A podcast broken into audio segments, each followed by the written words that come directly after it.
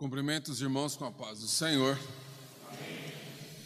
É uma alegria muito grande a gente poder, nesta noite, estar participando com vocês aqui desse culto. Os irmãos que estão aí acompanhando online também, que Deus abençoe sua vida.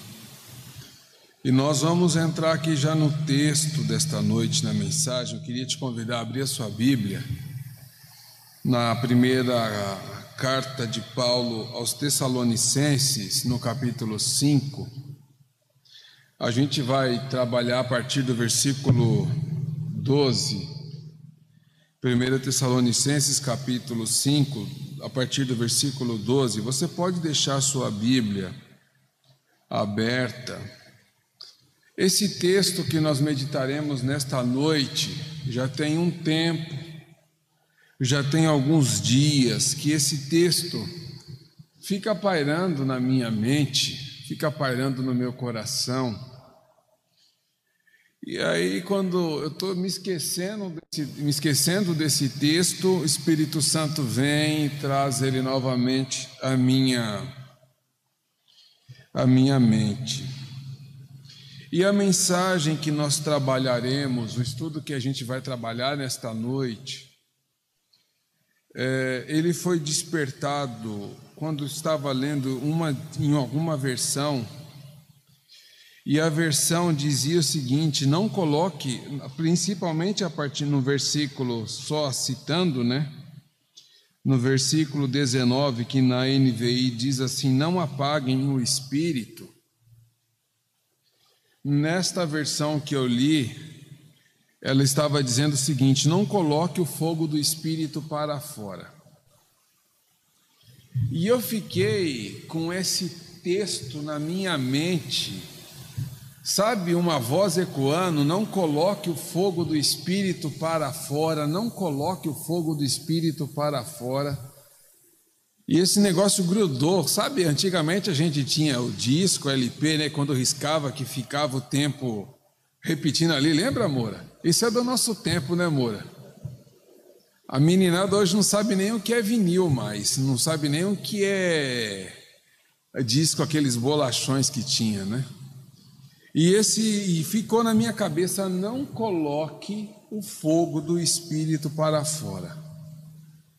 E é sobre isso que a gente vai conversar um pouco nesta noite, neste texto de Paulo aos Tessalonicenses. E uma das coisas que eu aprendi enquanto estava meditando, estudando, é que as nossas escolhas, as minhas escolhas, os meus comportamentos, as minhas atitudes, elas podem abrir ou fechar o espaço para a atuação do fogo do Espírito em minha vida. Então, à medida que eu faço escolhas, à medida que eu tomo decisões, eu posso abrir para que este fogo do Espírito queime as impurezas da minha vida, que este fogo do Espírito me traga um renovo, me traga um avivamento. E eu quero deixar uma coisa clara: que quando estou falando aqui de fogo do Espírito, eu não estou me referindo ao batismo no Espírito Santo propriamente dito. Eu estou me referindo a uma vida guiada, a uma vida conduzida pelo Espírito Santo do Senhor. E veja só, né? Nós estamos, nós vivemos num período de paradoxo. Por exemplo, eu vou à igreja e eu falo assim: ah, eu quero que o Senhor fale comigo hoje. Eu quero que Deus use alguém para falar comigo, eu quero que Deus use algum grupo, pregadora, pregadora é hoje que Ismael vai lá na igreja. No culto de missões é hoje. Ah, Deus, eu quero que Deus use Ismael para falar comigo. Quem nunca fez isso? Eu estou cansado de fazer, sabia? Sendo bem honesto com vocês. Eu estou cansado. Ah, eu vou para a igreja hoje porque eu quero que Deus fale comigo, que Deus de alguma forma toque na minha vida. Só que veja, para que Deus fale comigo, para que Deus toque a minha vida, alguém precisa ser usado por Deus. Só que este alguém que precisa ser usado por Deus, ou que deveria se colocar para ser usado por Deus, também está na expectativa: eu quero que Deus fale comigo. Então eu quero que Deus use Ismael, e Ismael quer que Deus use a mim. Eu quero que Deus use o Moura, o Moura quer que Deus use a mim, assim sucessivamente. Eu quero que Deus fale comigo, que Deus renove, mas eu não me apego à palavra e eu não abro espaço para que o Espírito Santo atue na minha vida. E tem algumas vezes que a gente se deixar, pega lá um combate, um, chama a turma lá dos brigadistas, para apagar espiritualmente falando e figuradamente falando, para apagar o fogo do espírito da nossa vida. E é o que a gente tem vivenciado e visto por aí. E veja, quando eu estou falando, quando nós falarmos esta noite de não colocar o fogo do espírito para fora, o que é que a gente está falando disso? Nós estamos, não estamos falando da pessoa do Espírito Santo. Porque o Espírito Santo ele é uma força. O Espírito Santo é uma força, gente. Ele é o quê? Uma pessoa, ele é Deus. Ele é uma pessoa, ele é Deus, ele faz parte da Santíssima Trindade. Então veja, e como Deus que o Espírito Santo é, um dos seus atributos é o que? É a onipotência, a onisciência e a onipresença. Então, o Espírito Santo ele está presente em todos os lugares ao mesmo tempo. Mas quando nós não abrimos espaço em nossa vida ou quando nós não nos nós não damos lugar para a atuação do Espírito Santo, nós estamos fazendo o quê? Colocando o fogo do Espírito para fora. E aí a gente fala assim: eu quero que Deus renove, eu quero que Deus use alguém para falar comigo. Só que eu estou colocando o fogo do Espírito para fora. Então, como é que, como é que fica isso? Então, é sobre estas coisas que nós vamos falar um pouco, que nós vamos conversar nesta noite. Agora veja, se eu tenho como colocar o espírito, o fogo do espírito para fora, o contrário também é verdadeiro. Eu também posso abrir espaço na minha vida para que esta chama, para que este poder, para que esta autoridade, para que este fogo tome conta do meu ser. Quando nós vamos olhar o Novo Testamento, por exemplo, aqui diz: não apaguem o espírito, tem outros trechos que falam de não extinguir o espírito, de dar espaço à atuação do espírito em nossa vida, em nosso meio. Tem vários textos nesse sentido no Novo Testamento. E veja, se eu não quero colocar o fogo do espírito para fora, eu preciso tomar decisões. Eu preciso tomar algumas atitudes que são fundamentais, que são importantíssimas para isso. Porque veja, vamos pegar aqui o a Tabata, é Tabata? A Giovana, né? eu sempre erro. A Giovana, mulher de Deus, está cheia do Espírito Santo. Sabe assim, aquela pessoa que ela está andando, né? E aí nós pentecostais, ei, o fulano está derramando azeite, a gente fala isso, né? A, a, a Giovana, ela vai andando e vai salpicando azeite e poder para tudo quanto é canto. A sombra dela passa, é doente sendo curado, é endemoniado sendo liberto, aquele que estava com o coração endurecido, foi teve o coração transformado. Aí eu vou falar o seguinte: eu vou andar colado na Giovana, então. Porque aí passa um pouco para mim. A luz já está colando na Giovana. Para salpicar um pouco de azeite aí, Lu. Só que vejam, adianta eu andar colado com a Giovana para eu receber deste, deste azeite, desta unção, deste poder, e eu não abrir espaço na minha vida? Não. Por quê? porque a atuação do Espírito Santo, este fogo do Espírito, ele é atrelado e o Senhor quer que seja na minha vida. O Senhor quer que eu e que você tenhamos experiência com Ele. E esta experiência não é possível se não tiver um relacionamento. Eu fico imaginando naquele texto, quando os discípulos no caminho de Emaús estavam dizendo assim: porventura não ardia o seu coração? O que, que é isso? É o fogo do Espírito no coração. Por mais que a gente fale, por mais que a gente tente entender, não dá para a gente sentir o fogo que arde no coração de outra pessoa, eu preciso sentir na minha vida.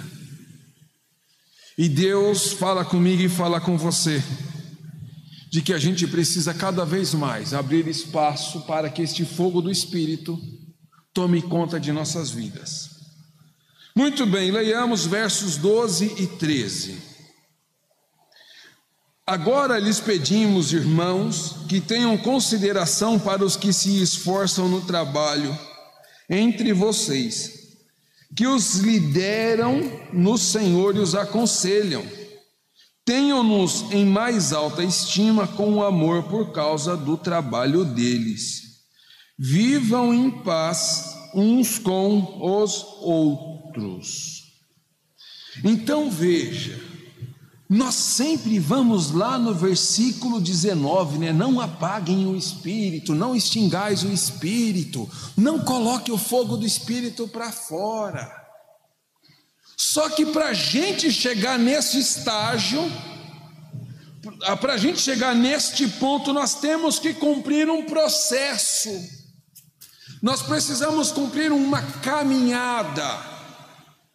E o que é que a gente está vivendo? Nós estamos vivendo numa fase de que a gente não quer se cumprir processo, a gente não quer cumprir procedimento. Então veja, a gente quer ficar magro sem fazer regime, a gente não quer ter diabetes, mas continua comendo açúcar, por exemplo, e assim vai. A gente quer ter um bom conhecimento, mas não quer passar pelo processo de estudar. A gente quer ter prática, mas a gente não quer ser estagiário. E espiritualmente falando, nós estamos no mesmo caminho. Nós queremos chegar lá na etapa final sem passar por um caminhar com Deus, sem passar por um processo de trabalhar, de, do trabalhar de Deus na nossa vida. E este processo ele é mão dupla, tem, ele é bilateral. Tem coisas que Deus vai fazer mas tem coisas que eu preciso fazer. Tem hora que Deus vai usar, mas tem hora que eu preciso me preparar para que Deus me use naquilo que eu me preparei. E a gente está vivendo um período de evangelho barato, onde as pessoas vão lá aqui, saem pensando que estão sendo usadas por Deus, na realidade estão usando a Deus, e tem feito um desserviço ao evangelho. Então, olhando aqui os versículos 12 e 13, Paulo traz algumas lições que são importantes, que são fundamentais. Ele aplica, ele fala a primeira coisa, para que você não coloque o, o fogo do espírito para fora, para que você não extinga o espírito na sua vida, a atuação do espírito na sua vida, você precisa respeitar as lideranças. E nós não vamos falar nesta noite sobre liderança, mas só trazendo aqui uma pincelada, né? Paulo ele começa dizendo aqui, trazendo um contexto da liderança dentro da igreja. E ele deixa muito claro: olha, vocês de Tessalônica tenham consideração para aqueles que se esforçam no trabalho entre vocês. E que trabalho era este? Era o trabalho missionário era o trabalho do ensino, era o trabalho do discipulado, era o pastoreio. Então, primeira coisa que Paulo fala para os irmãos de Tessalônica é: respeitem a liderança que está trabalhando no meio de vocês. Esta liderança que tem se esforçado, que tem se empenhado. Então você quer ter o fogo do Espírito na sua vida? Se eu quiser ter o fogo do Espírito na minha vida, eu preciso respeitar as lideranças. Evidentemente que é respeitar a liderança no Senhor, de acordo com a palavra. E aí veja, no texto que nós citamos aqui nestes dois versículos, no 13, como é que fala o 13? Ah, deixa aí de qualquer jeito. É assim? Como é que está aí, gente?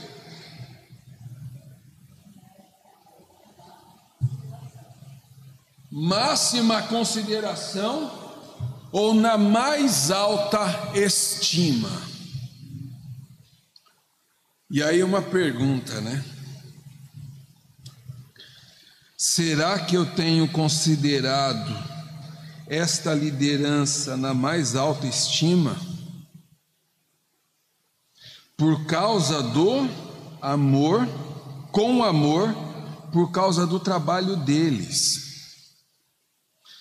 Você quer ter o fogo do Espírito na sua vida? Considere a liderança espiritual, considere a liderança familiar Considere a liderança governamental.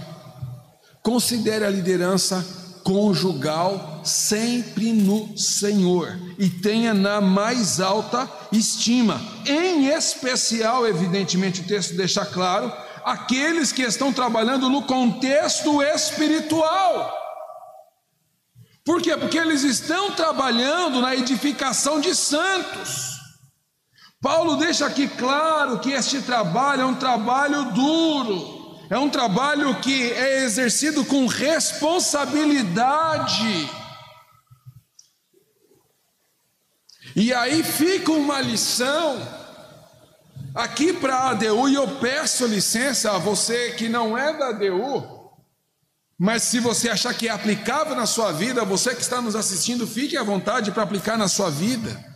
Pode ser que você não concorde com algumas decisões, algumas atitudes da liderança da sua igreja, da liderança da sua família, da liderança da sua escola, da liderança da sua cidade, da liderança do seu país. Pô, você tem o direito de discordar, mas não temos o direito de distratar, não temos o direito de desrespeitar, porque como cristão nós precisamos tratar com respeito, considerá-los em autoestima, principalmente aqueles que têm trabalhado na obra do Senhor em nosso meio. Eu sei que não é uma mensagem para a gente dar muito glória a Deus, né? Porque se eu entro no caminho do desrespeito,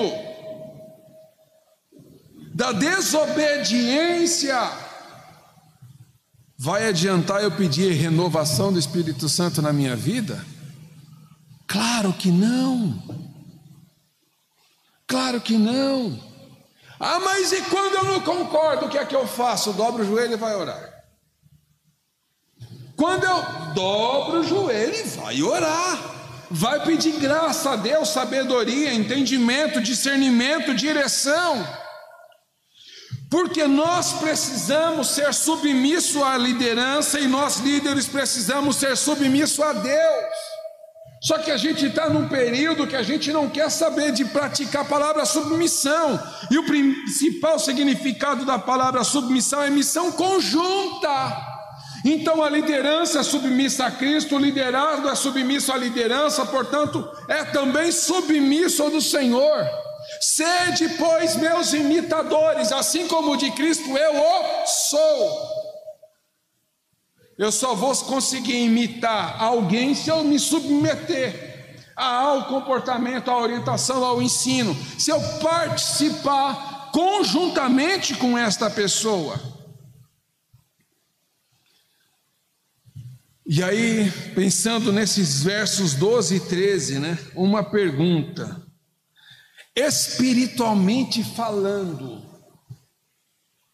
nós temos estado de maneira efetiva na mesma missão? Eu fiquei me perguntando isso, gente, se eu tenho respeitado a liderança. Ah, mas você pode estar perguntando, ah, mas você é o pastor titular da DEU, que liderança você tem que respeitar? Uma das lideranças que eu tenho que respeitar é o corpo ministerial da igreja. Tem um corpo de pastores aqui da igreja.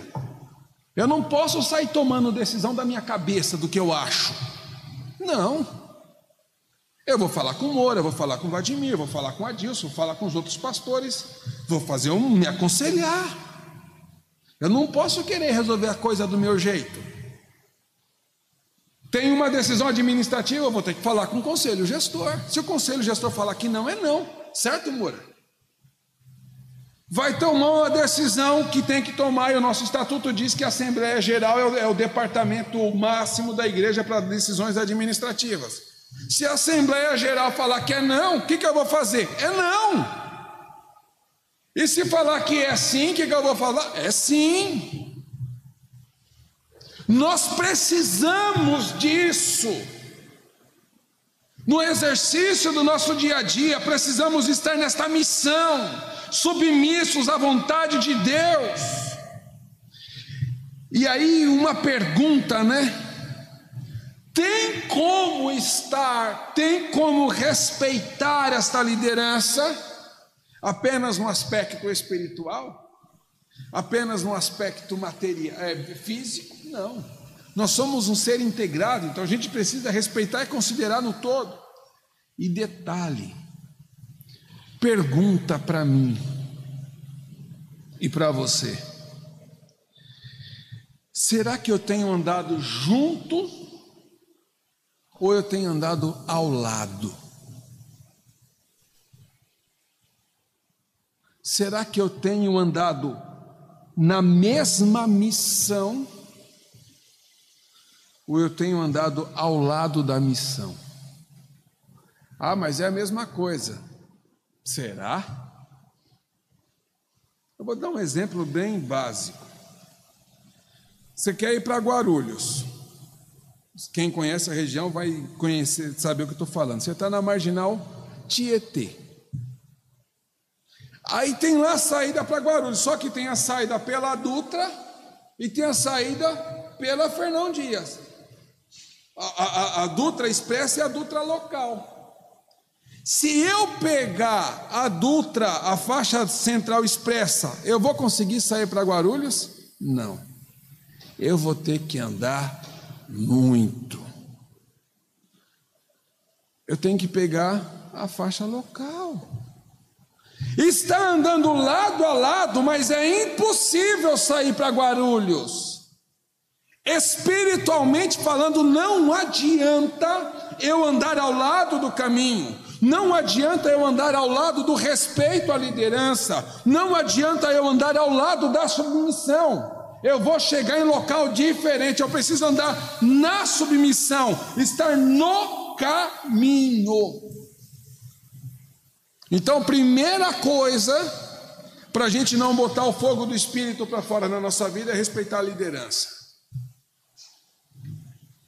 Você pode dizer amém?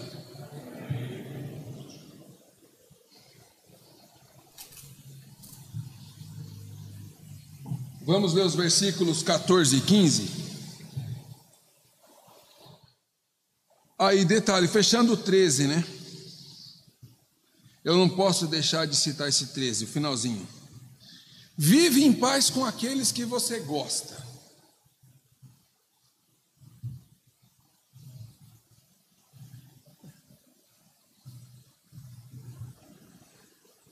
Já para cá?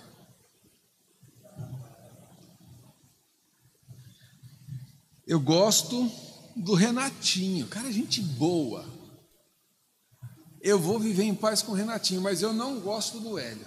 Esse cara que gosta de geografia bíblica, para com isso.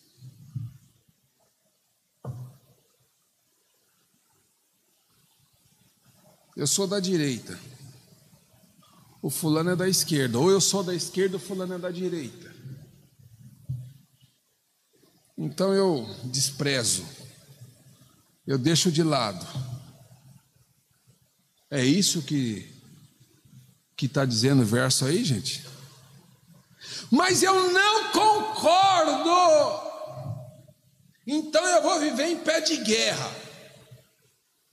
Não está perguntando se eu concordo ou não, não está perguntando se eu gosto ou não, não está perguntando nada disso. O que está falando aí, gente? Para eu preciso viver em paz, uns com os outros. Você quer abrir espaço para o fogo do Espírito na sua vida? Viva em paz uns com os outros. Eu quero abrir espaço para o fogo do Espírito na minha vida eu preciso viver em paz. E a gente, para viver em paz, só consegue viver em paz quando o orgulho é queimado, a arrogância é queimada, a prepotência é queimada. Aí a gente consegue viver em paz. Versos 14 e 15 diz assim: Exortamos vocês, irmãos, a que advirtam os ociosos, confortem os desanimados, auxiliem os fracos, sejam pacientes para com todos. Verso 15: Tenham cuidado para que ninguém retribua o mal com o mal, mas sejam sempre bondosos uns para com os outros e para com todos. Quando a gente ouve a palavra exortar, o que é que a gente pensa? Quem me ajuda? Quem está em casa não dá para interagir online, então fica no olho aí, vai só dando glória e vai orando e, e tomando nota. Mas, Hernando, você que é das antigas como eu, que, que, que é que vem na sua imagem, na sua cabeça, quando a gente ouve a palavra exortar? Corrigir, beleza. Na minha cabeça também vem esse significado, esse significado de corrigir. Dos anjos, você que é mais novo um tiquinho, o que, que vem na tua cabeça quando vê a palavra exortar? Corrigir, não é isso? Oi? Correção. Na minha cabeça também. É, fulano foi exortado, né? Aí a gente já pensa o seguinte: pensa numa cinta ou numa ripa e toma uma ripada no lombo. Não é isso que a gente pensa? Mas será que é isso que o texto está querendo dizer? Vamos dar uma olhada. A palavra exortar, segundo o tal do Micaelis, que é um, um camarada que diz que conhece a língua portuguesa, diz assim: exortar é procurar convencer o outro a, por meio de palavras. Exortar é aconselhar, é persuadir, é animar, é encorajar. Então não é da porrada. Não é pegar um sarrafo e ó. Às vezes dá vontade de dar uma sarrafada, ô oh, cidade, gente. Meu Deus. Mas exortar é convencer por meio de palavras. Quando a gente vai olhar o que o Renatinho, me corrija aí, é o Wycliffe ou Wycliffe? Hã? O I? Quando a gente vai olhar o tal do Wycliffe, ele fala que exortar é incentivar é encorajar. Então o que, que Paulo está falando aqui no versículo é 14? Irmãos, eu encorajo vocês. Eu, eu estou querendo convencê-los por meio de palavras. Eu estou querendo incentivá-los. Eu quero instruí-los, eu quero dar um conselho, eu quero animar vocês a fazer alguma coisa. É isso que eu quero. Eu estou trazendo essa palavra de conselho, porque eu quero que vocês tenham fogo do Espírito Santo na vida de vocês. E quais palavras de conselho foram essas? A gente já vai ver. Nós já vamos entender, só mais um detalhezinho aqui, né? Quando nós vamos exortar, aconselhar, animar, incentivar, instruir, procurar convencer por meios de palavra, precisa ser com amor. Porque se não tiver amor, se tiver o amor, vai ter edificação. Se não tiver amor, vai dar confusão, vai ser ataque. E aí, qual é esse incentivo, qual é esse conselho que Paulo está trazendo? E talvez você que está em casa está perguntando assim, mas quando é que o fogo do Espírito vai vir para dentro da minha vida? Quando você cumprir essas etapas que a gente vai falar agora, quando eu cumprir essas etapas. E o que é que Paulo aconselha? Nos versos que nós lemos, advirtam os ociosos. Algumas versões fala advirtam os insubordinados, aqueles que não respeitam a liderança. Tem algumas versões que traz neste contexto. E o que é essa advertência? É dar uma explicação, é discipular, é ensinar como proceder. Então o que, que Paulo está querendo dizer aqui? Olha, quando você ver alguém ocioso, advirta, ensine, fala para aquela pessoa que ela não pode ficar ociosa, ela não pode ser ociosa. E o ócio, evidentemente, a gente está falando aqui no contexto da preguiça, da, daquela situação que a pessoa não quer fazer nada. Dá para suspender a transmissão aí, ô Flávio Barivas? Dá para suspender? Que eu vou falar um negócio aqui agora que pode ser que assuste. Aí. Não, estou no suspendeu mesmo? Não, não suspende não, mas a vontade é essa.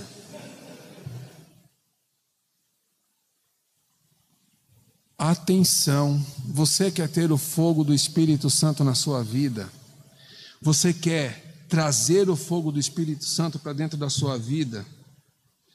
Tome muito cuidado na sua interação com as pessoas vadias e ociosas espiritualmente falando.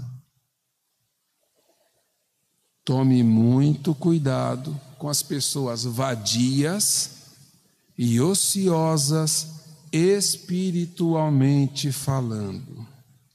Você vai advertir, você vai ensinar, você vai exortar. Mas se a pessoa não quiser mudar, pay attention, preste atenção.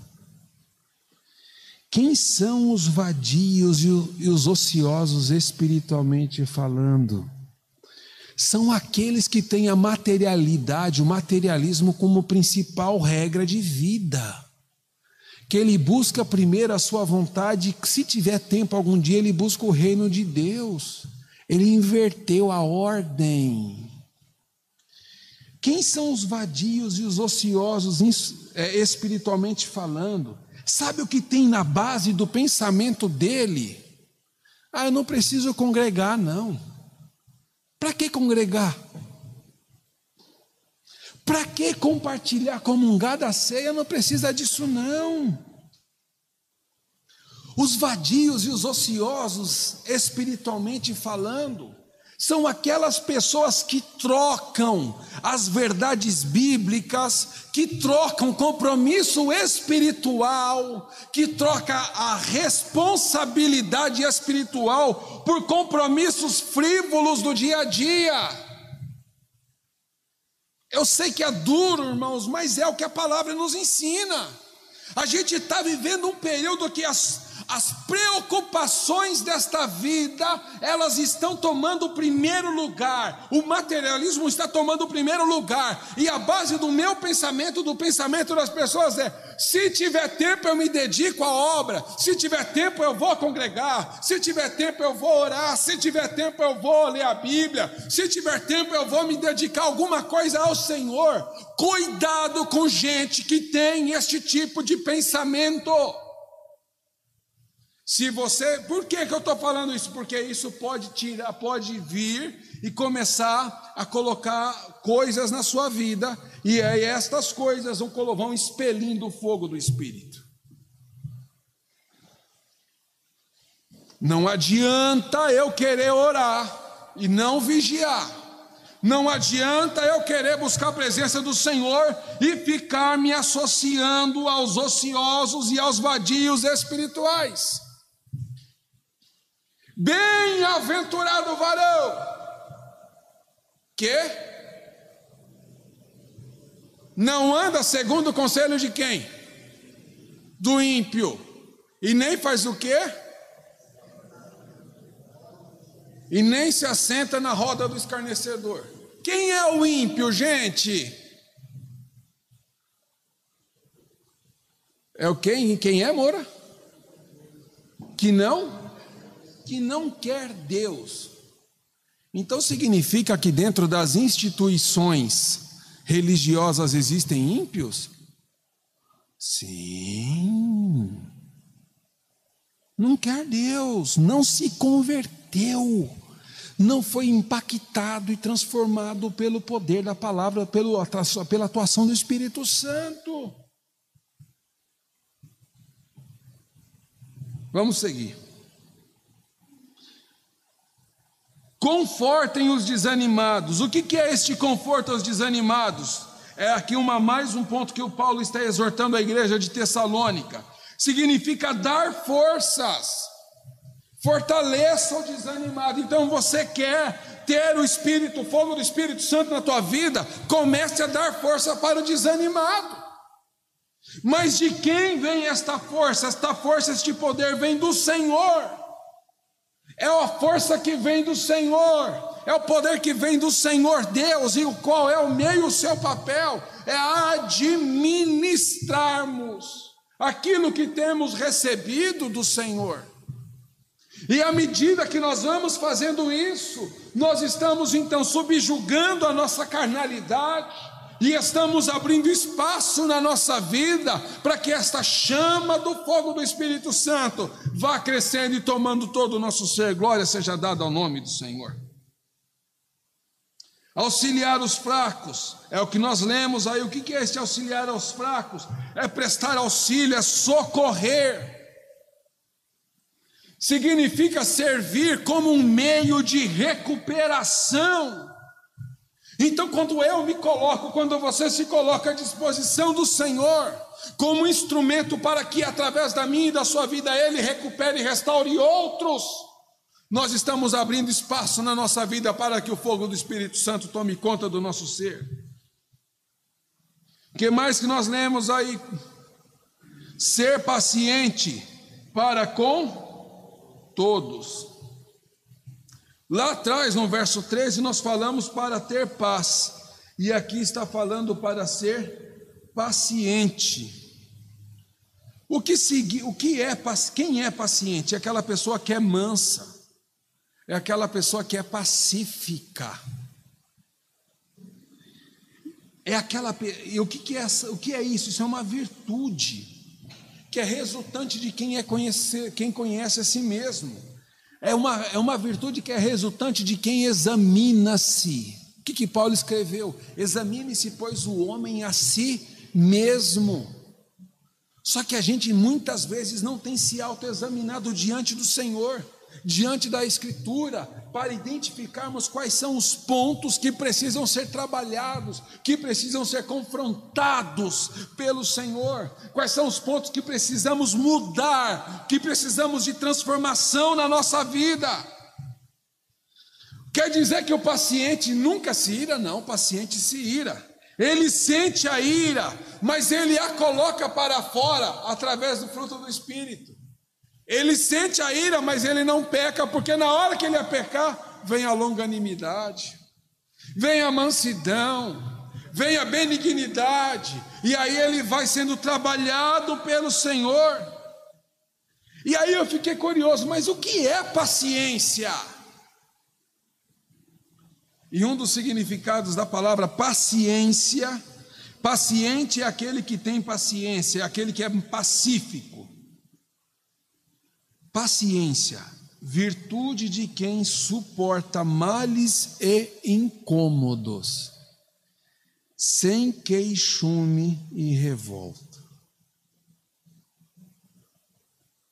Paciência é a, é a virtude de quem suporta males e incômodos, sem queixumes e revolta. Eu vou confessar um negócio para vocês, uma situação.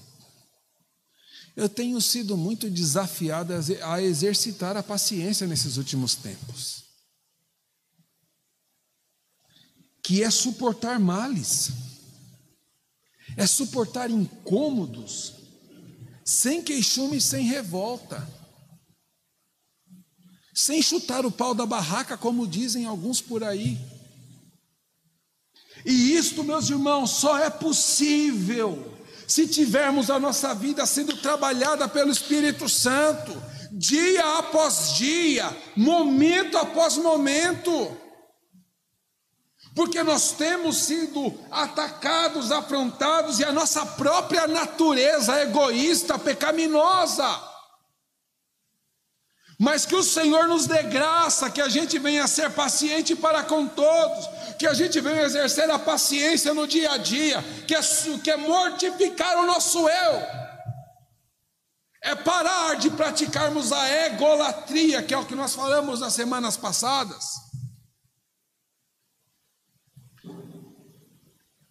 Para aí, Paulo, para aí não.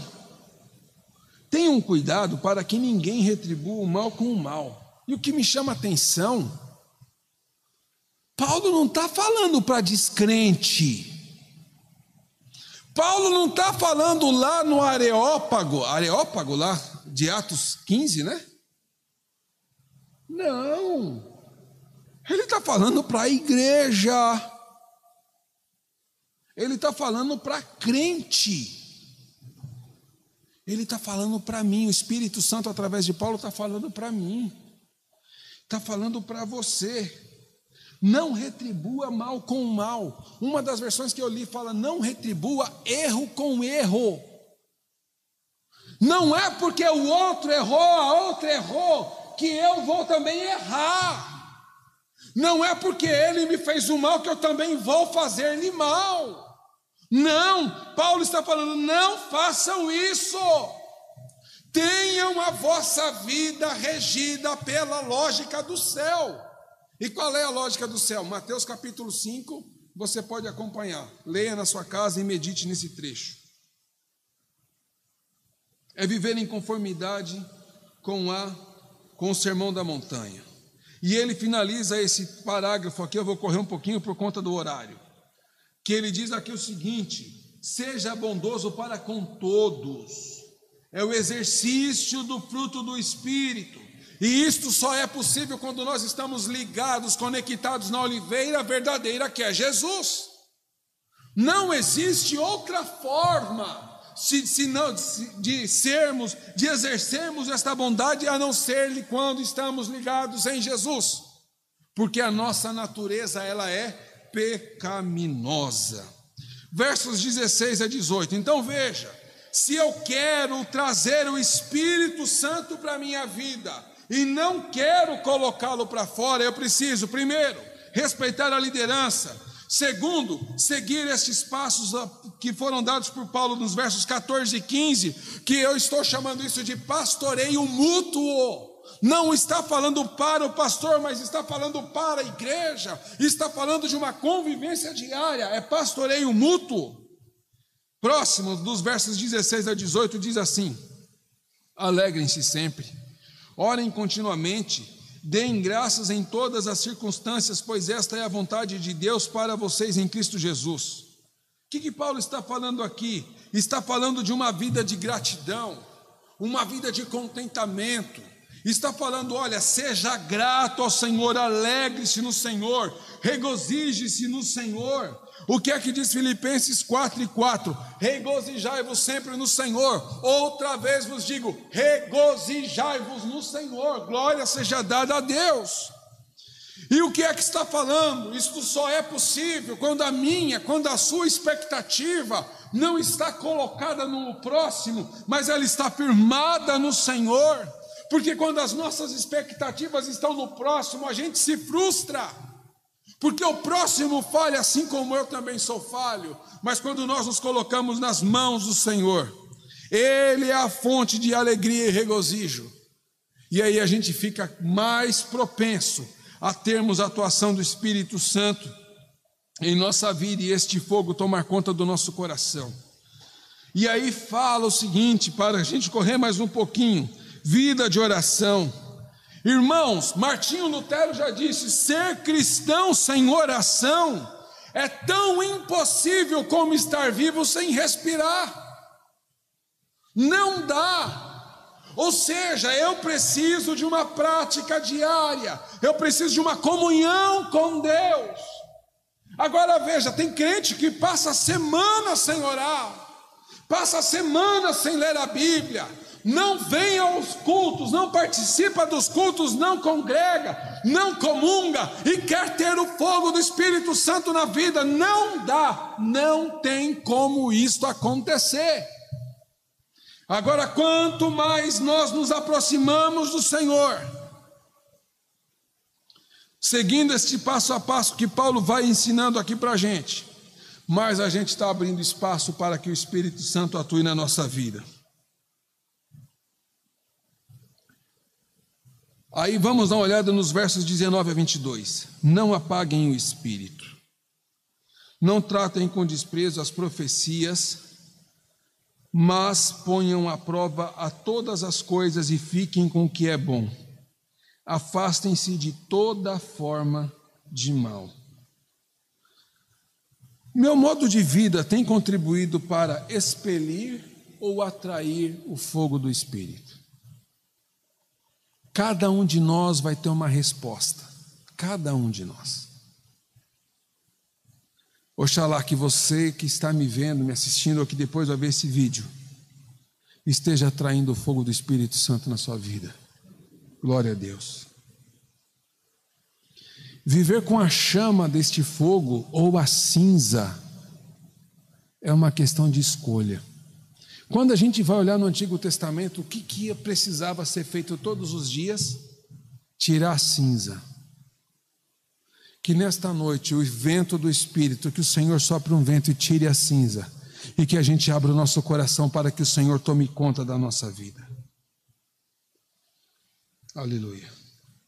Diz aqui o verso que nós lemos, verso 22, pulando um pouco: afastem-se de toda forma do mal. Não é isso? Tem versão que fala: afaste-se de toda forma ou reino do mal.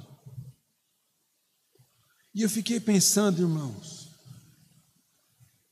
o que significa afastar-se de toda forma do reino do mal? Note que não está falando aqui, afaste-se de Satanás.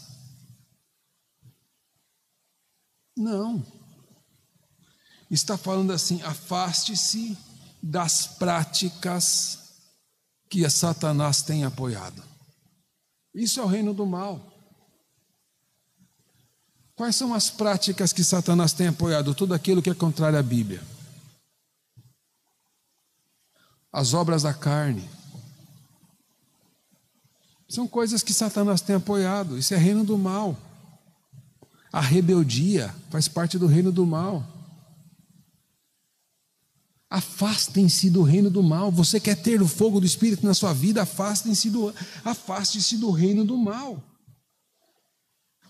Enquanto eu estava meditando nesta palavra, o Espírito me trouxe algumas perguntas que eu quero compartilhar com vocês. Mas antes eu quero dizer, ó, tudo que contraria direta ou indiretamente as Escrituras faz parte do reino do mal. E não está perguntando se eu concordo, é a verdade, é a Bíblia. Não tem meio termo. E a pergunta que o Espírito me trouxe ao coração é: qual a filosofia de vida da produtora ou do produtor dos programas que eu assisto? A filosofia de vida dele ou dela, ou da produtora, seja lá quem for, Pertence ao reino do mal ou pertence ao reino de Deus? Eu sei que nós vamos talvez passar uns minutinhos hoje, mas não dá para parar no meio do caminho. você quer ter fogo do Espírito na sua vida, qual é a filosofia dos produtos, dos programas que você tem assistido, que eu tenho assistido?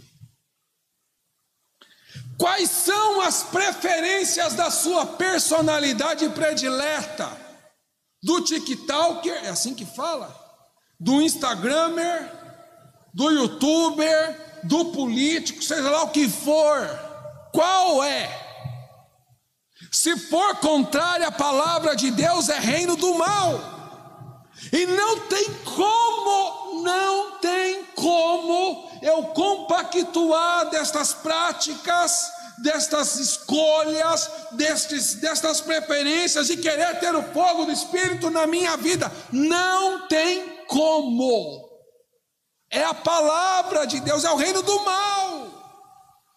Não tem como, a pessoa defende e pratica inúmeras situações que são contrárias à Bíblia. Eu estou lá curtindo, estou lá acompanhando, estou lá assistindo, estou lá apoiando, estou lá dando ibope. E quando termina aquele programa, quando termina aquele vídeo, quando termina aquele texto, quando termina aquele áudio, eu quero ter fogo do Espírito Santo na minha vida. Não dá. Qual é o tipo de mensagem que estão compartilhando no teu WhatsApp, no teu Telegram? É prostituição, é coisas erradas, é coisas que ferem a santidade de Deus. Não tem como ter fogo do Espírito Santo com esse tipo de prática. Ah, mas o pastor está radical. Estou radical então.